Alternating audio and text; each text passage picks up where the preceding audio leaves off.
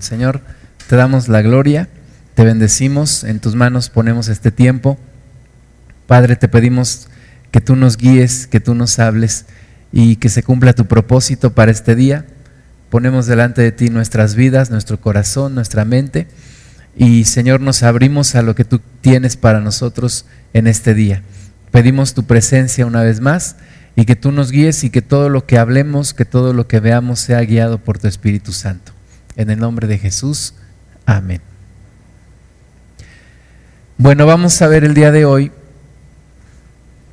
Vimos que un líder es aquel que pone una visión, que genera una visión y también que pone los medios para alcanzar esa visión. Entonces hoy vamos a ver, vamos a comenzar a ver la segunda parte, la segunda parte que respecta a cómo un líder pone los medios para alcanzar esa visión que, que genera en nuestro caso, que Dios nos da una visión, cómo podemos nosotros organizarnos organizar a, otras personas, unir a otras personas para cumplir con la visión. Si nosotros no cumplimos con la visión y simplemente la, la tenemos, pues somos soñadores.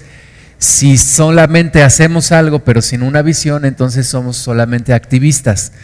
Pero si tenemos una, una visión y ponemos los medios para alcanzarla, entonces pues somos líderes en Cristo. Y bueno, Habacuc capítulo 2, versículo 2 nos dice, y Jehová me respondió y dijo, escribe la visión y declárala en tablas para que corra el que creyere en ella. Y la vez pasada hablamos de lo importante que es escribir la visión. No solamente el tenerla en nuestra mente o en nuestro corazón, sino ponerla por escrito, publicarla, hablar de ella, predicar de ella, platicar de ella, de tal manera que podamos empezar a juntar personas que se unan a la visión que Dios nos ha dado. Joel 2.28, vimos la vez pasada, Dios habla de dar visiones y sueños tanto a jóvenes como a ancianos. Y todos nosotros podemos preguntarle al Señor, dice Isaías 45.11, así dice Jehová, el Santo de Israel y su formador, preguntadme de las cosas por venir, mandadme acerca de mis hijos y acerca de la obra de mis manos. Nos podemos preguntarle al Señor, ¿cuál es la visión que tienes para mi vida? Podemos preguntarle al Maestro, Señor, ¿cuál es la visión? ¿Cuál es el propósito? ¿Para qué me quieres aquí en este mundo? ¿Qué es lo que quieres que yo haga?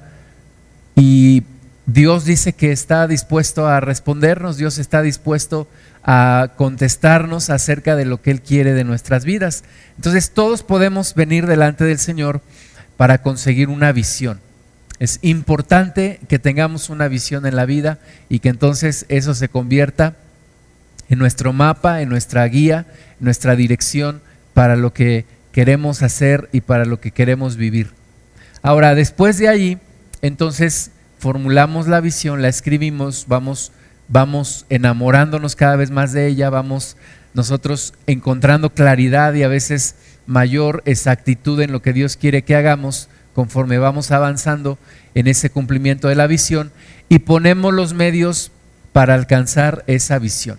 Entonces, el día de hoy vamos a hablar de esa parte, de cómo organizarnos, cómo conseguir poner los medios para alcanzar la visión. Levítico 26.8 nos dice, cinco de vosotros perseguirán a ciento, y ciento de vosotros perseguirán a diez mil, y vuestros enemigos caerán a filo de espada delante de vosotros. Es decir, nos habla del poder de la unidad, nos habla del poder de multiplicador de la unidad. Cuando uno persigue a cien, perdón, cinco persiguen a cien, pero 100 persiguen a 10 mil. Hay una multiplicación en la unidad. No es solamente una suma, es una multiplicación. Entonces, lo que Dios quiere es que podamos unirnos más con otros, podamos juntarnos más con otros hermanos, con otras personas y podamos cumplir con la visión. Eh, una visión debe de ser lo suficientemente grande para, para jalar a otras personas, para eh, poder contagiar eh, de esa pasión a otras personas y que puedan unirse a, ese, a esa visión. Lograr un objetivo juntos que es mayor que la suma de cada uno trabajando por separado. Los esfuerzos individuales, cuando nos unimos en Cristo, entonces se multiplica lo que podemos lograr, se multiplica la capacidad de lo que podemos hacer. Vamos a ver ahora las características de un equipo maduro. Nosotros necesitamos juntar un equipo y vamos a ver cuáles son las características de un equipo maduro, cómo verdaderamente podemos construir un equipo y no solamente un grupo de personas trabajando cada quien para conseguir su propio objetivo. Pero cuando nos juntamos y tenemos la capacidad de tener esa sinergia, esa conexión entre todos, podemos entonces lograr la visión. Primero, primer característica de un equipo maduro, algunos les llaman equipos de alto desempeño. La primera característica es que tienen una capacidad para realizar trabajos complejos. O sea, entre todos somos capaces de organizarnos para realizar un trabajo complejo.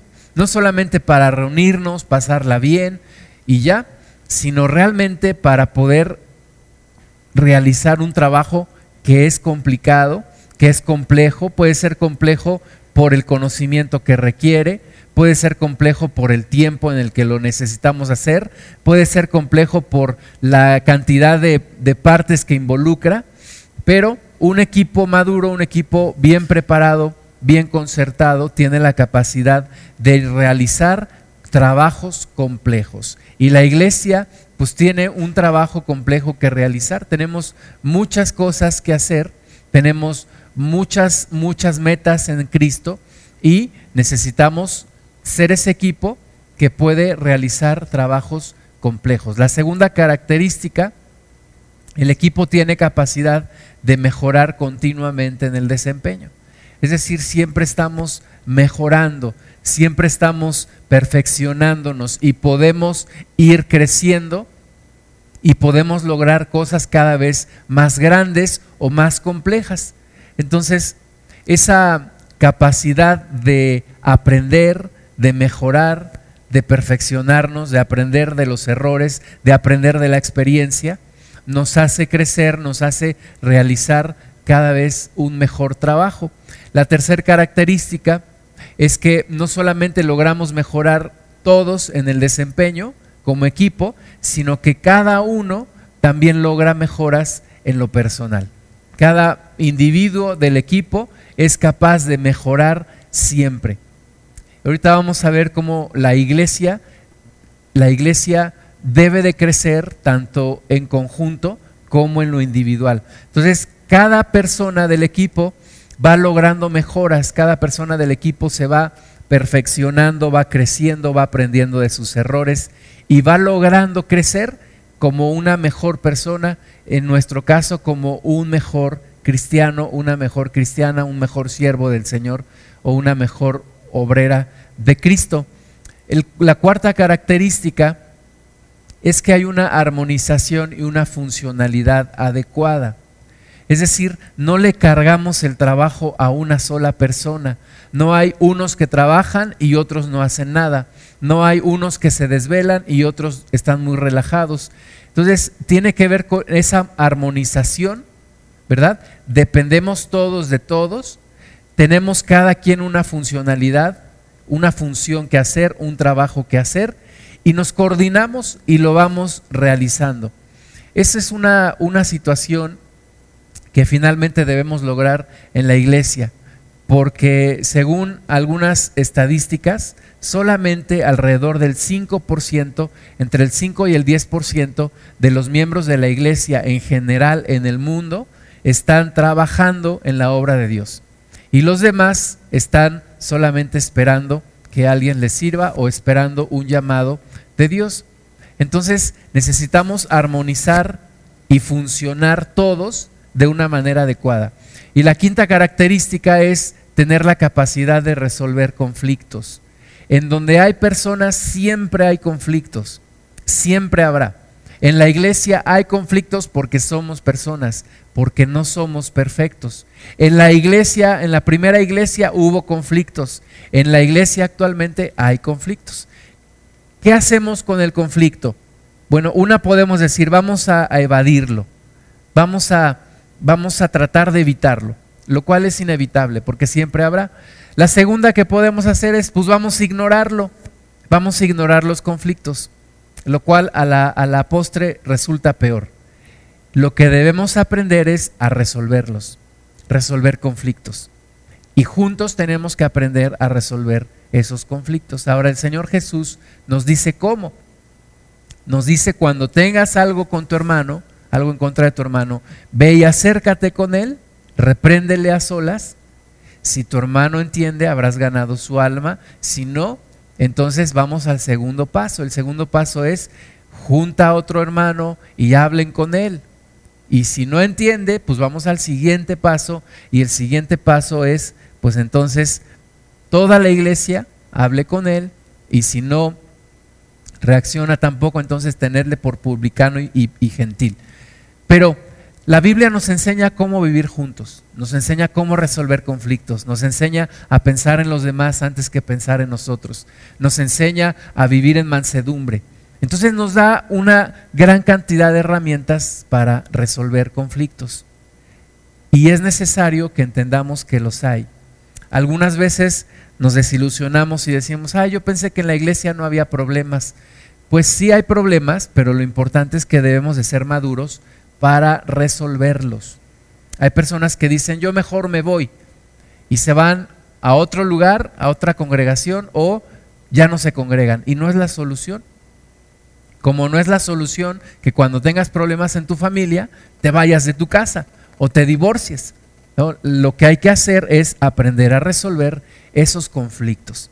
Entonces, ¿cómo iglesia, como parte del miembro, parte, perdón, miembros del, cuerpo de Cristo, tenemos que aprender estas cinco características, realizar trabajos complejos juntos, mejorar continuamente en nuestro desempeño, mejorar cada uno de nosotros en lo individual, crecer cada uno en lo individual, armonizar el trabajo y la funcionalidad y aprender a resolver los conflictos que no nos cueste trabajo. Muchos de nosotros hemos perdido amistades a lo largo de nuestra vida porque no hemos sabido cómo resolver un conflicto, cómo enfrentarlo, cómo platicarlo.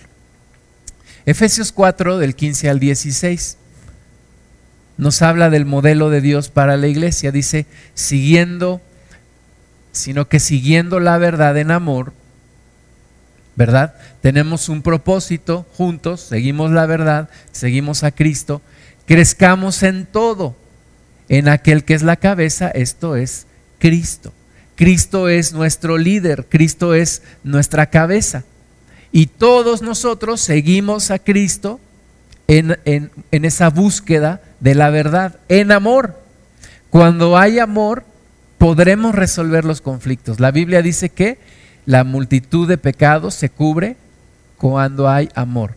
Entonces, todos unidos, crezcamos en aquel que es la cabeza, esto es Cristo, de quien todo el cuerpo, bien concertado y unido entre sí.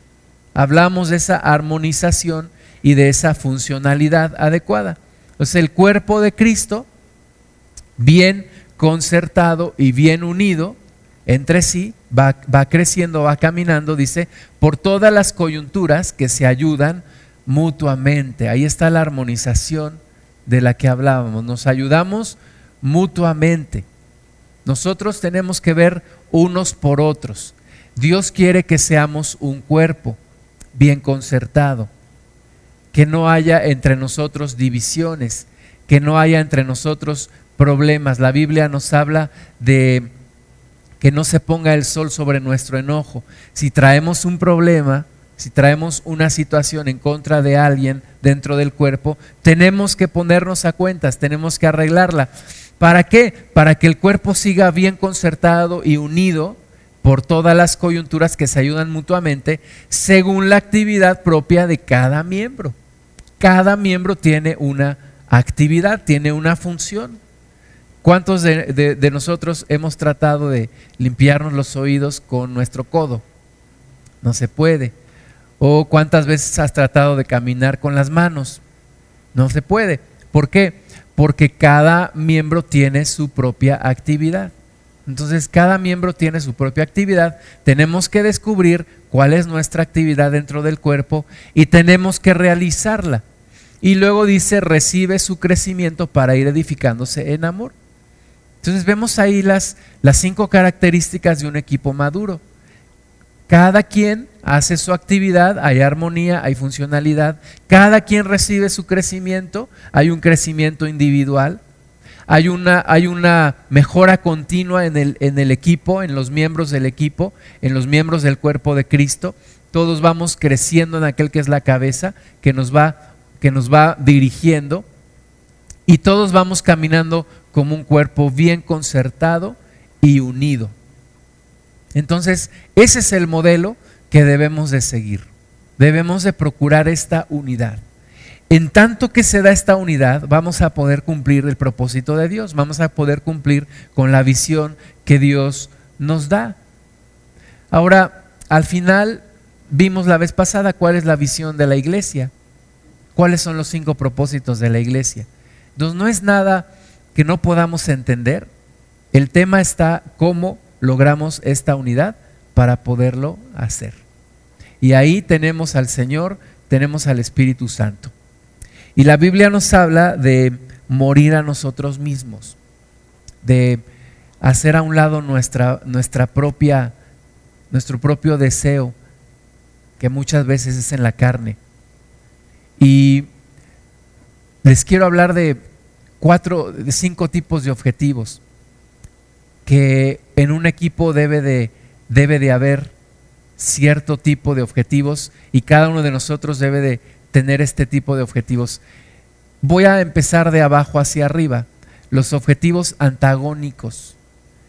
¿Qué es un objetivo antagónico? Que yo me, yo me siento bien cuando tú no cumples tus objetivos. Es decir, tú tienes unos objetivos, yo tengo otros, pero me siento bien cuando a ti te va mal. Me hace feliz el ver que fracasas. Ese es un objetivo antagónico. Estamos no solamente opuestos, sino que para yo ganar tú tienes que perder. Ese es el antagonismo. Desgraciadamente se da en las congregaciones, ¿verdad? La Biblia dice que nos gocemos con los que se gozan y que lloremos con los que lloran, pero nosotros somos al revés. Nos gozamos con los que lloran, eh, qué bueno, le fue mal. Y lloramos con los que se gozan, ay, le fue bien. No puede ser, me hace infeliz. Ahí es cuando hay objetivos antagónicos. Objetivos disyuntivos, pues ahí es cuando estamos completamente en lo opuesto. Uno jala para un lado, el otro jala para el otro lado. Y aunque no me hace feliz el que te vaya mal, pero no podemos ponernos de acuerdo. Entonces uno va hacia un lado, el otro va hacia el otro lado. Objetivos diferentes. Bueno, ni somos opuestos, ni me hace feliz que te vaya mal, pero simplemente no me interesan tus objetivos. Tú tienes tus propios propósitos, yo tengo los míos. Esto ocurre en las congregaciones, pero también en las familias. Cada quien tiene su propia meta, no me interesa, tú haz lo tuyo, yo hago lo mío, y simplemente cada quien, como dicen, se rasca con sus propias uñas. Este tipo de, objetivos comunes, entonces sí, ya estamos pensando en que coincidimos en los objetivos que tenemos. Ah, mira, pues yo, yo quiero, yo quisiera predicarle a, a, tal persona. Ah, pues fíjate que yo también. Porque somos hermanos y queremos predicarle a, a nuestros padres. Muy bien, tenemos objetivos comunes, ¿verdad? Podemos trabajar juntos para lograr esos objetivos, pero los mejores objetivos son los complementarios en un equipo. Es decir, en donde para que yo cumpla con mis objetivos, tú también debes de cumplir con los tuyos. Y esos son los objetivos que tenemos en la iglesia. No podemos pensar en una, en una lancha, imagínate una lancha donde van cuatro personas, dos de un extremo y dos del otro. Y, en una de esas se accidenta la lancha y, y, se rompe en uno de los extremos y empieza a meterse el agua y los que están ahí empiezan a tratar de sacar el agua y los otros dos se quedan viendo y dicen, lo bueno que no fue de nuestro lado. Así estamos muchas veces nosotros. Lo bueno que no, no fue de nuestro. Lo bueno que yo ya acabé con mi tarea. Tenemos una, una forma de ser como humanos egoísta. Y somos muy individualistas, cada uno de nosotros, en cierto grado, unos más que otros. Y a veces las organizaciones cometen el error de gratificar el individualismo, de recompensar el individualismo. Se premia al mejor vendedor. Pues qué padre, hizo su, logró su meta y es el mejor vendedor. Pero los mejores, las mejores formas de, de premiar es cuando premias objetivos complementarios. Oye, sí, fuiste el mejor vendedor, pero ¿qué crees? En equipo no logramos la meta, entonces no te puedo premiar. O te premio una parte por lo que tú hiciste, pero te castigo en la otra porque no lograste el equipo. Entonces es cuando empezamos a jalar a todos. En la escuela se premia al más aplicado y se le pone orejas al más burro. Pero ¿qué tal si empezamos a, poner objetivos? Oye, no, el propósito es que todos avancemos juntos. En la iglesia, todos tenemos que lograr objetivos que son complementarios. La Biblia dice que un miembro del cuerpo se duele y todo el cuerpo se duele cuando eso sucede. Cuando un miembro del cuerpo se goza, todos nos gozamos. ¿Por qué? Porque al final somos todos parte de un cuerpo. No nos podemos alegrar que a alguien le vaya mal y no podemos ser indiferentes cuando a alguien le va bien. Tenemos objetivos complementarios. Si en México se establece el reino de Dios, eso nos beneficiará a todos y eso también es obra de todos. Entonces tenemos objetivos complementarios. Para que yo cumpla mi objetivo, tú debes cumplir el tuyo. Para que yo cumpla mi objetivo, yo te voy a ayudar a que tú cumplas también con el tuyo. Objetivos complementarios son los que buscamos en la iglesia. Objetivos comunes. La Biblia nos dice, sean todos de un mismo sentir, de un mismo pensar, pensando una misma cosa, estando unánimes. Necesitamos lograr esa unidad en el espíritu. Ahora, una cosa que no, que no, que no hacemos muchas veces es delegar. Vamos a ver una historia, historia, claro, real, historia de la vida real. Éxodo 18. Moisés tenía un suegro, se llamaba Jetro. Y cuando uno de esos días que Moisés estaba cuidando las ovejas de su suegro, Dios le habló y Dios le mostró un propósito a, Moisés a la edad de 80 años. La vida de Moisés la puedes dividir en tres partes. Los primeros 40 años, Moisés pensaba que era alguien allá en Egipto, siendo educado por los mejores maestros de Faraón. Pero después de ahí, cuando sale huyendo, se da cuenta que no es nadie y vivió 40 años dándose cuenta que realmente no era nadie. Y los siguientes 40 años, cuando Dios lo llama, se da, se da cuenta que puede ser alguien en Dios. Entonces, 40 años, primeros 40 años de Moisés, educado ahí en, en Egipto, dice que era varón poderoso en palabras, pero Dios le da una lección, siguientes 40 años, cuidando las ovejas de su suegro y los siguientes, los últimos 40 años de su vida, cumpliendo el propósito de Dios. Y cuando él sale, pues deja a su, a su suegro. La Biblia nos muestra que también dejó a su esposa y a sus hijos. Y Jetro le hace una visita, dice Éxodo 18.1 oyó Jetro, sacerdote de Madián, suegro de Moisés, todas las cosas que Dios había hecho con Moisés y con Israel su pueblo, y cómo Jehová había sacado a Israel de Egipto.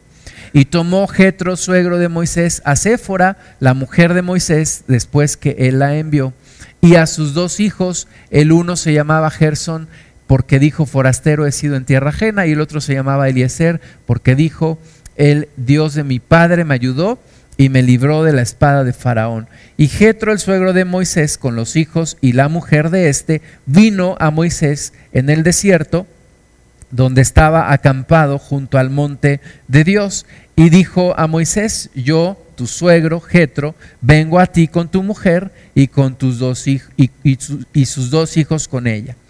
Y Moisés salió a recibir a su suegro y se inclinó y lo besó y se preguntaron el uno al otro cómo estaban y vinieron a la tienda. Y Moisés contó a su suegro todas las cosas que Jehová había hecho a Faraón y a los egipcios por amor de Israel y todo el trabajo que habían pasado en el camino y cómo los había librado Jehová. Y se alegró Jetro de todo el bien que Jehová había hecho a Israel al haberlo librado de mano de los egipcios. Y Jetro dijo, bendito sea Jehová, que os libró de mano de los egipcios y de la mano de Faraón, y que libró al pueblo de la mano de los egipcios. Ahora conozco que Jehová es más grande que todos los dioses, porque en lo que se ensoberbecieron prevaleció contra ellos. Y tomó Jetro suegro de Moisés, holocaustos y sacrificios para Dios, y vino Aarón y todos los ancianos de Israel para comer con el suegro de Moisés delante de Dios. Entonces lo recibe, se ponen al corriente, cómo te ha ido, y Moisés le cuenta todas las maravillas que Dios había hecho, que yo creo que Jetro ya había escuchado algo, pero cuando lo empieza a escuchar se emociona, qué padrísimo, qué cosa tan maravillosa, bendito sea el Señor, Jehová es Dios, Jehová es más grande que todos los dioses de los pueblos. Qué bueno, y, se gozan y comen juntos, levantan sacrificios al Señor y vienen con todos los ancianos del pueblo y, y comen con Jetro. Qué padre. Pero al siguiente día, pues Moisés tenía que trabajar. Y nosotros debemos aprender muchas cosas de esta historia. Entre estas, que una visita no puede interrumpir nuestras responsabilidades con Dios. Una visita no puede echar a perder las cosas que tú ya planeaste. A veces eh, preguntamos, ¿y por qué no viniste el domingo? Pues es que me cayó visita. Pues ni modo, le hubieras dicho, sabes que yo voy a la congregación, si quieres vente, si no quieres, pues quédate, o si no, pues otro día nos vemos. Pero no puedes, no puedes hacer, no puedes permitir que una visita te interrumpa en lo que Dios quiere que hagas. Digo, si de plano es muy urgente, pues pues sí puedes hacer una excepción, pero, pero no porque te cayeron visitas ya dejas de hacer lo que estás planeando hacer. Así que Moisés dice, aconteció que al día siguiente se sentó Moisés a juzgar al pueblo, ahí estaban sus visitas, pero él se levanta a hacer su trabajo. Y el pueblo estuvo delante de Moisés desde la mañana hasta, hasta la tarde. Ahora, el suegro de Moisés era muy observador y un hombre sabio. Y estaba viendo, dice ahí, viendo el suegro de Moisés todo lo que él hacía con el pueblo, dijo, ¿qué es esto que haces tú con el pueblo? Le pregunta, a ver, yo ya vi la dinámica, pero explícame, a ver, ¿qué es esto que haces tú con el pueblo? Dice, ¿por qué te sientas tú solo y todo el pueblo está delante de ti desde la mañana hasta la tarde? ¿Por qué lo haces tú solo? ¿Por qué te sientas tú solo?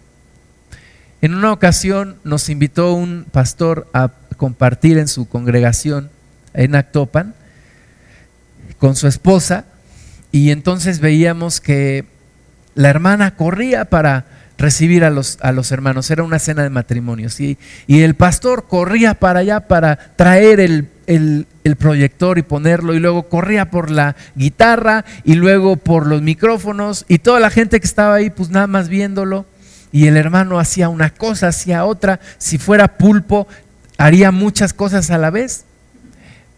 Y, se, y se, me vino a la mente esta, esta, palabra y se me vino a la mente aquellos primeros días donde empezábamos a, a reunirnos aquí en Pachuca, en donde prácticamente pues teníamos que hacerlo todo, mi esposa y yo, y lo que podían mis hijos estaban más chiquillos.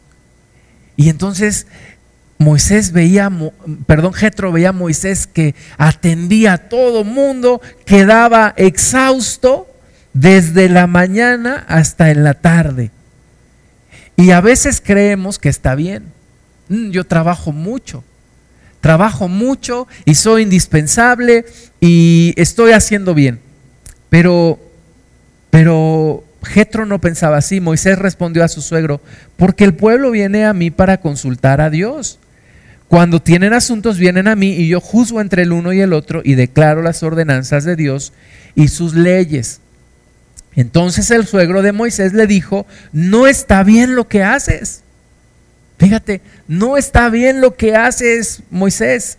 Desfallecerás del todo tú y también este pueblo que está contigo, porque el trabajo es demasiado pesado para ti. No podrás hacerlo tú solo.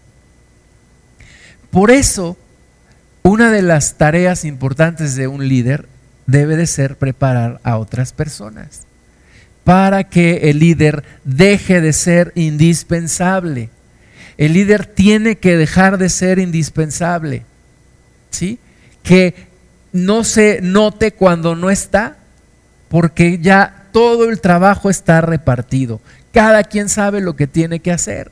Porque si no, dice, como dice Jetro, vas a desfallecer tú y también el pueblo. El pueblo no puede depender de ti. El mundo no puede girar a tu alrededor. No puede ser el, el hombre orquesta que toca todos los instrumentos. No puede ser el pastor que recibe a los hermanos, limpia el templo, recoge la ofrenda, toca la alabanza, canta y luego predica, luego va y ora por los enfermos. No puede ser porque vas a desfallecer tú y también el pueblo. Entonces, ¿qué tienes que hacer? Dice el versículo 19, oye ahora mi voz.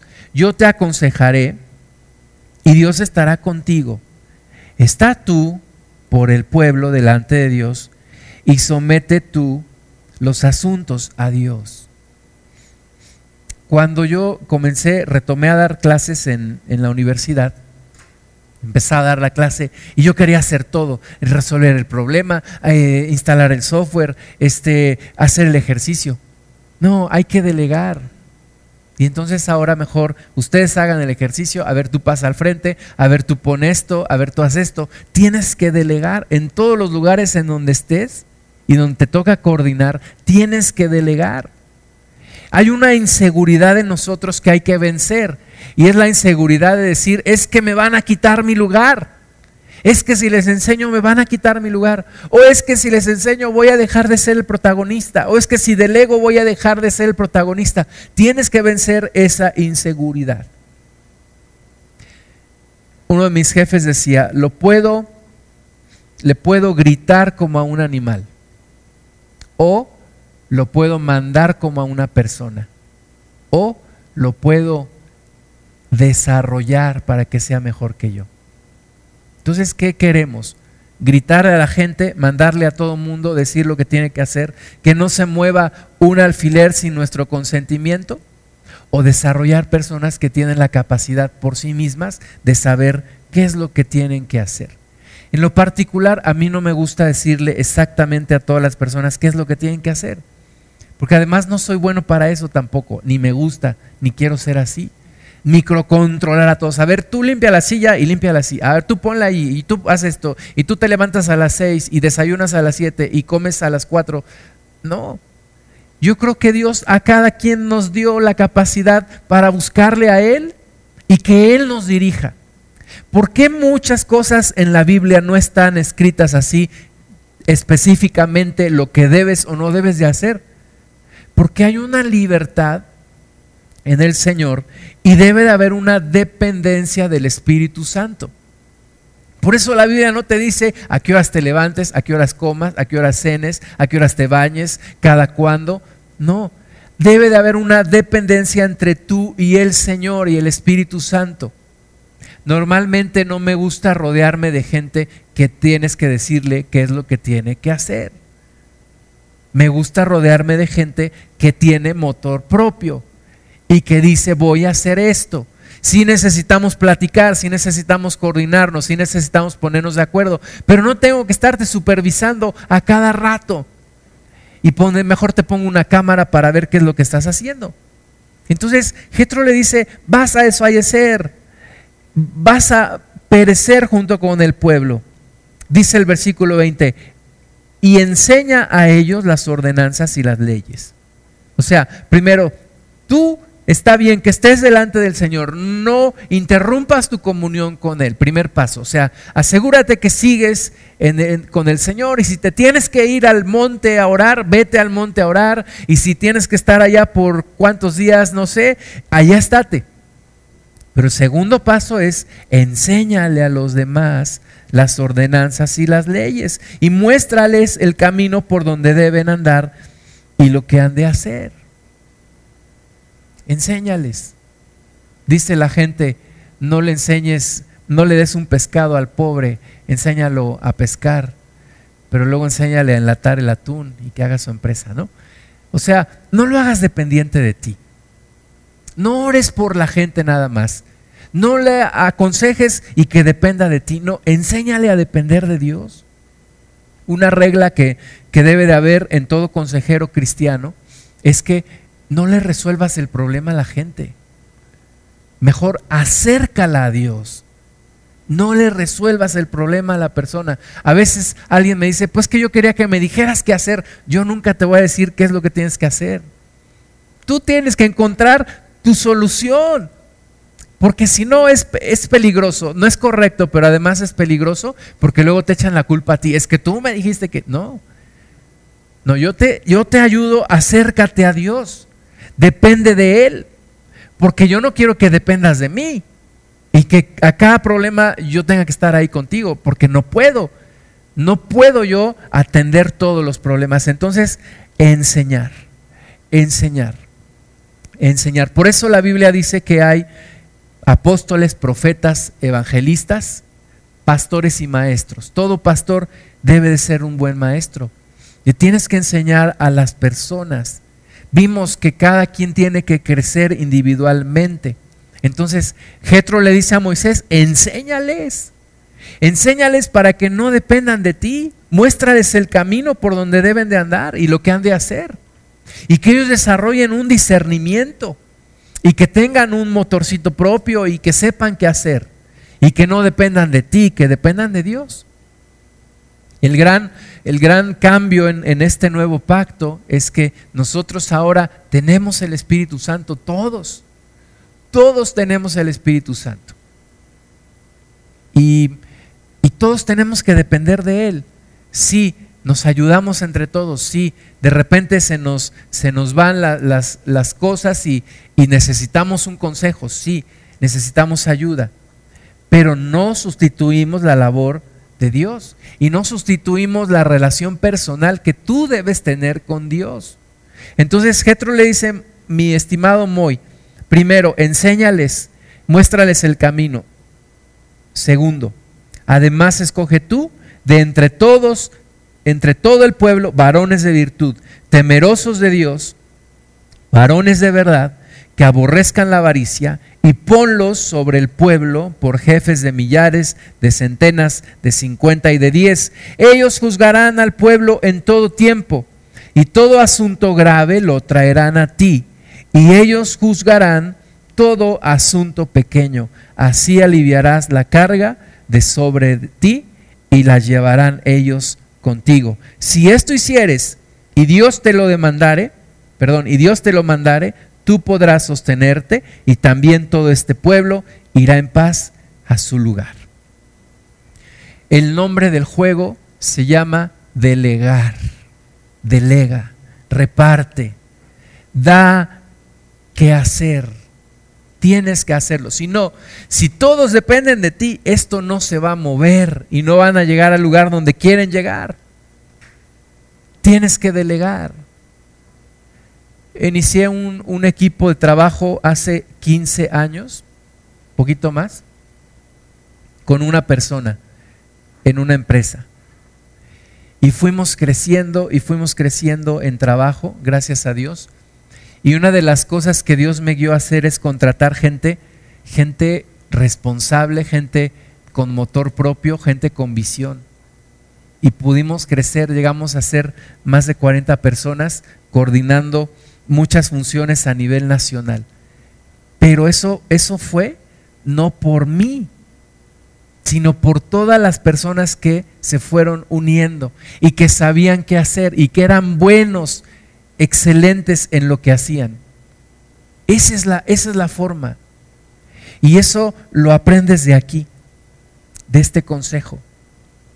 Personas que dices, oye, esa, esa persona tiene mucha fuerza, pero porque tiene un equipo muy fuerte. Un amigo mío decía, tenemos que, que crear segundos de primera. O sea, que la gente que esté a tu cargo sea excelente, mejor que tú, que sea buena en lo que hace y que pueda hacerlo. Tenemos tanta inseguridad muchas veces y no contratamos y no nos llegamos de gente buena. ¿Por qué? Porque hay una inseguridad en nuestro interior. Pero cuando tú vences esa inseguridad, dices, me voy a rodear de la mejor gente, de los mejores, que puedan ser mejores que yo, que puedan hacer mayores cosas que yo. Eso fue lo que dijo Jesucristo. Ustedes van a hacer cosas mayores de las que yo hice. Jesús no tenía ninguna inseguridad en su corazón.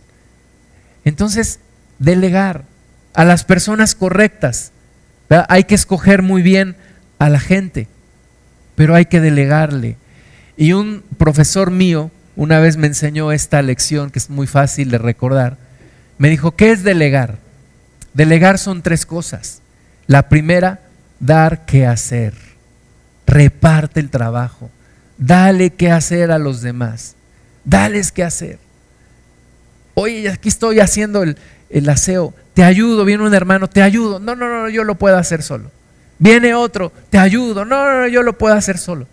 Y ya tienes a 10 sentados allá afuera porque no les doy qué hacer. Pero si les doy qué hacer, ah, te ayudo, sí. Mira, tú te vas al salón de allá. Llega otro, sí, tú te vas a los baños. Sí, llega otro, sí, tú te vas a este otro salón. Llega otro, sí, tú arréglate el pasto. Dale qué hacer a las personas. Dales qué hacer. Segundo, dejar hacer. ¿Verdad?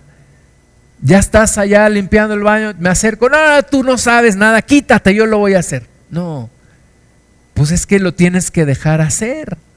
Déjalo hacer. Hay algo que se llama micro, microdirección. ¿Verdad? Nos metemos en los detalles. Es que eso no se hace así, mejor quítate, yo lo hago. No, déjalo hacer. Déjalo que lo haga. Hay muchas formas de matar. Dicen que cada quien mata sus pulgas como, como puede, ¿no? Entonces hay muchas formas de resolver un problema. Y cuando tú das la libertad a la gente que lo haga, te van a sorprender. Oye, eso nunca se me hubiera ocurrido. Esa forma no se me había ocurrido. Deja hacer. Y la tercera es hacer hacer. Es decir, tienes que supervisar. Tienes que asegurarte que se cumplió el trabajo, que lo que le diste a hacer lo hizo y lo hizo bien. Y esto es lo que Jetro le estaba diciendo a, Moisés. Y Moisés así lo hizo y pudieron llegar a su propósito y pudieron avanzar. Qué triste cuando en alguna obra, en alguna empresa, en alguna congregación, llega, llega a faltar el líder y todo se acaba. ¿Por qué? Porque no preparó gente. ¿Por qué? Porque todo giraba alrededor de esa persona. ¿O qué mal cuando, cuando alguien se enferma? Y no, ¿y ahora qué vamos a hacer? Pues no vino tal persona, pues ni modo, no vamos a tener reunión. Decía ayer mi, mi suegro, pues este, cuando diciéndolo, yo pensé que mañana no iban a estar en la reunión y que se iba a cancelar la reunión. Pues no. Otra persona le decía a mi esposa, pues cancelen la reunión, no vayan y avísenle a los hermanos que no va a haber reunión. ¿Cómo crees? O sea, aquí hay reunión, estemos o no estemos nosotros. ¿Por qué? Porque no gira alrededor de nosotros. Debe de haber reunión, esté o no esté yo. Estemos o no estemos aquí. Todos somos importantes, nadie debe de ser indispensable. Todos importantes, pero nadie indispensable. A veces en nuestro trabajo decimos, no, esto no se lo voy a enseñar a hacer a nadie para que no me corran, porque yo soy el único que lo sabe hacer. ¿Y qué pasa? Pues te corren por envidioso, por no enseñarle a los demás lo que haces. Una de las cosas que, que yo creo que todos debemos de hacer es documentar nuestro trabajo. O sea, poner en un lugar, en algún documento, en alguna forma, qué es lo que se debe de hacer en este puesto. ¿Para qué? Pues para estar buscando una promoción. Porque si yo tengo a alguien que me pueda sustituir, yo me puedo ir a mi promoción. Pero si yo no tengo a nadie que me pueda sustituir, a veces eso es el impedimento para que a mí me promuevan. Entonces, compartir el conocimiento, compartir el trabajo, supervisar, no tener miedo a que nos supervisen, a que nos pidan cuentas. Tenemos que rendir cuentas en todos los lugares, en la iglesia, en el trabajo, en la casa. En todos los lugares hay que rendir cuentas, hacer, hacer. Tengo que ganarme la confianza de mi jefe, tengo que ganarme la confianza de mis compañeros, tengo que ganarme la confianza de mis hermanos, tengo que ganarme la confianza de mis líderes. ¿Y eso cómo se hace? Trabajando haciendo lo que se me encarga, cumpliéndolo en tiempo y forma. Entonces, delegar, dar que hacer, dejar hacer y hacer hacer. Y quisiera también hablar de, de, este otro esquema, cinco mecanismos de avance, que a mí en lo particular son cosas muy sencillas, conceptos muy fáciles de entender, y que me han ayudado mucho. Cinco mecanismos de avance y ahorita vamos a verlo en la Biblia. Porque las mejores técnicas de liderazgo y de dirección están en la Biblia. Cinco mecanismos de avance. Número uno, precisar. Número dos, enseñar. Número tres, medir. Número cuatro, premiar. Número cinco, castigar. Y esto lo podemos aplicar desde los que somos papás, los que tenemos gente a cargo, los que estamos encargados de coordinar algún trabajo, lo podemos aplicar. Vamos a ver rápidamente cada uno de los pasos. Número uno, precisar. La gente no me puede leer la mente. La gente no puede saber qué es lo que yo espero de ella. Se lo tengo que decir. A veces nos enojamos porque es que no hiciste lo que yo esperaba que hicieras, pues nunca me dijiste qué esperabas. Pues es que tú ya debías de haber sabido, ¿no? Pues es que yo no sé. Eso de la telepatía no es bíblico, la adivinación menos. Me tienes que precisar qué tengo que hacer, qué esperas de mí. Lo mismo si recibes un encargo, le tienes que preguntar a la persona, Oye, ¿qué quieres que haga? A ver, déjame ver en mis propias palabras si te entendí. ¿Tú lo que quieres es que yo haga esto, esto y esto y esto? No, no, no, yo lo que te dije fue esto. Ah, tú lo que quieres es que yo A, B, C, D. Sí, exacto, perfecto. Ese es el primer paso. Precisar, precisar. Porque a veces es como, como el jugador de fútbol. Pues tú métete y patea la bola y ya. ¿No? Y a ver qué estórbales, ¿no? No, eso no es precisar, o sea, ¿dónde quieres que juegue? ¿De qué forma quieres que lo haga? ¿Cómo quieres que entregue resultados? ¿Cómo quieres que te informe? ¿Te mando correos cada semana o diario o, te busco? Este, ¿Qué es lo que realmente quieres de mí? Y al revés, decirle a la persona, ¿qué espero de ella? Tiempos y objetivos. ¿Cuándo te veo? ¿Cómo me vas a informar? ¿Cómo me vas a reportar? ¿Qué es lo que quieres? Tomarnos ese tiempo es importantísimo, precisar. Y, Dios nos precisa qué es lo que quiere de nosotros. Miqueas 6:8, oh hombre, Él te ha declarado lo que es bueno y que pide Jehová de ti. Solamente hacer justicia, amar misericordia y humillarte ante tu Dios.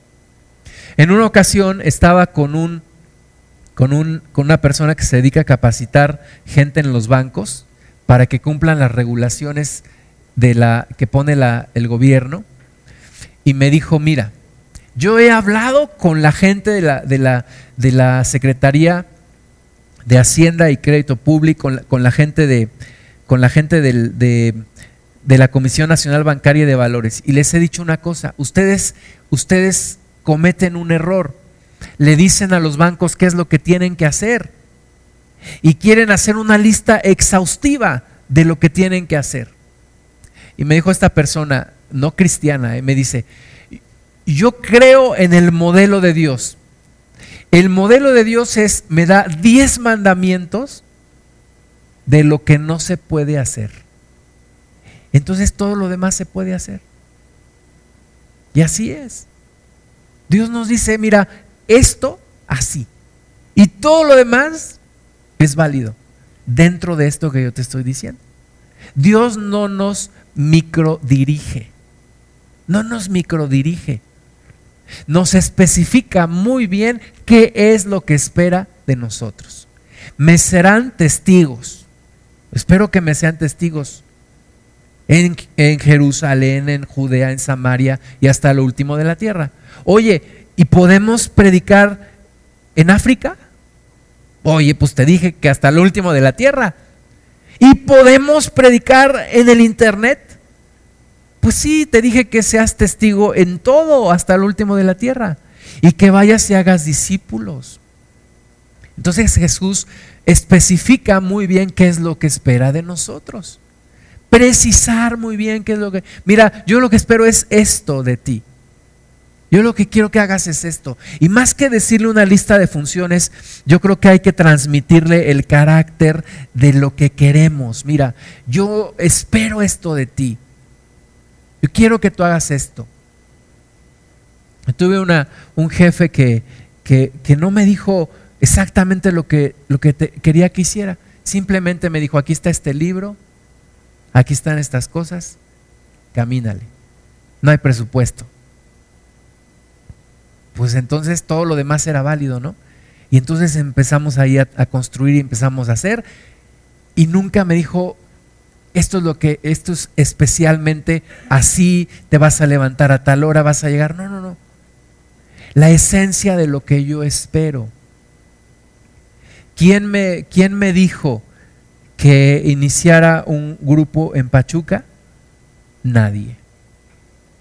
¿Quién me dijo que fuera aquí en este terreno? Nadie. Entonces, ¿por qué lo, lo hice? Pues Dios me dice, testigo en Jerusalén, en Judea, en Samaria, hasta el último de la tierra. Jesús me dice ir a ser discípulos. Pues entonces es, es Dios el que me está respaldando. Pero no necesito recibir micro, micro instrucciones. Lo tengo que hacer. Cumpliendo con el, con el carácter y con lo que Dios quiere que yo haga. Entonces, precisar es importante, precisar, precisa a la, gente y darle libertad para hacer. Segundo, enseñar. Ya te dije lo que tienes que hacer, ahora te voy, me voy a asegurar que lo sabes hacer. Enseñar. Eliminar el problema del poder para pasar al del querer. Una persona puede ser que no haga algo, una porque no puede, otra porque no quiere. Cuando le enseñas, eliminas el problema del no puede.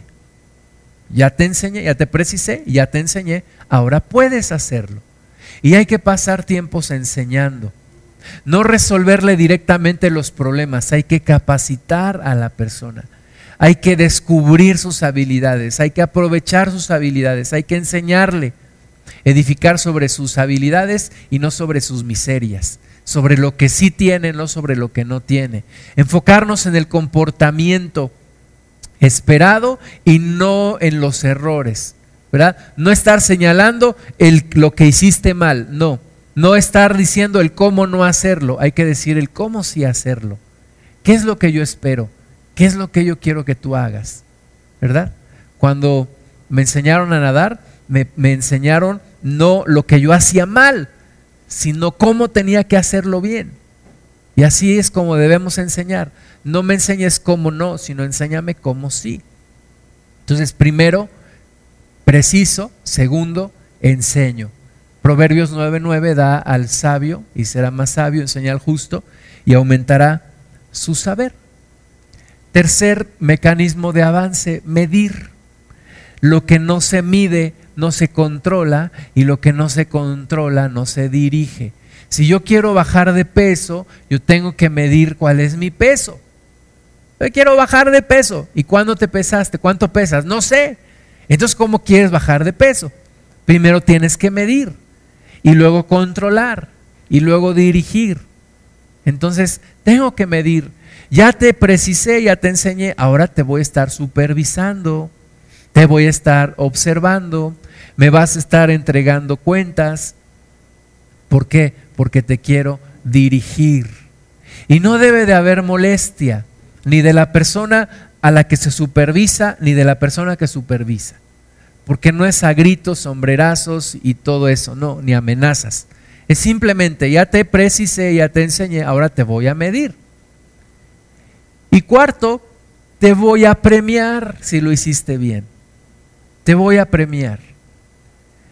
Oye, en la escuela todos pasan, pues entonces qué chiste, ¿para qué estudio más que los demás? Todos pasan, los, los burros y los aplicados, los que estudian y los que no estudian. Pues entonces qué chiste. Oye, en el trabajo a todos nos pagan igual. Y unos nada más se hacen tontos todo el día.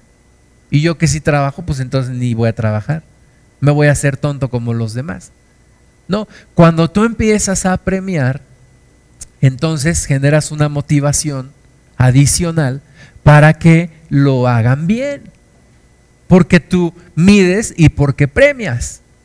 ¿Verdad? Estás checando, estás supervisando y estás premiando. Hay una acción en consecuencia de lo que tú mediste. Jesucristo dijo, al que tiene le será dado y tendrá más, y al que no tiene aún lo que, aún lo que tiene le será quitado. ¿Por qué? Porque Jesús sí premia y sí castiga.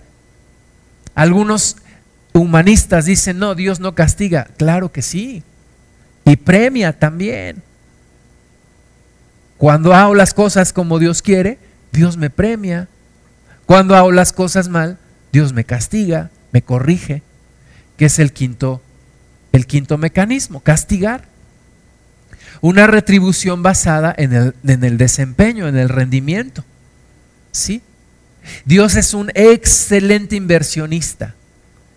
¿A quién le da más? A quien le da más rendimiento. ¿A quién le da más dones? ¿A quién le da más recursos? Al que los pone a trabajar para su obra. ¿A quién le quita? Pues al que no hace nada con lo que le da. Dios no es como nuestro gobierno a el programa Oportunidades para Todos, el programa Procampo para Todos. Y muchos se lo gastan en la borrachera y en no sé qué. Y pues al cabo me lo regalan, me lo dan el gobierno. No, Dios lo que te da te va a pedir rendimientos. ¿Me das rendimientos o te quito aún lo que tienes? Y si das buen rendimiento, te doy más. ¿Por qué? Porque ya te precisé lo que quiero de ti, ya te enseñé, ya te medí, te premio o te castigo. Cinco mecanismos de avance. Lo vemos en la parábola de los talentos, en Mateo 25. Mateo 25, 14.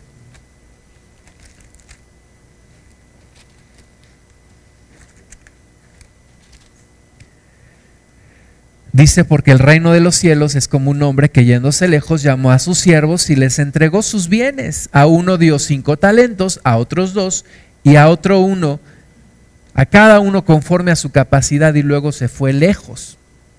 ¿Verdad?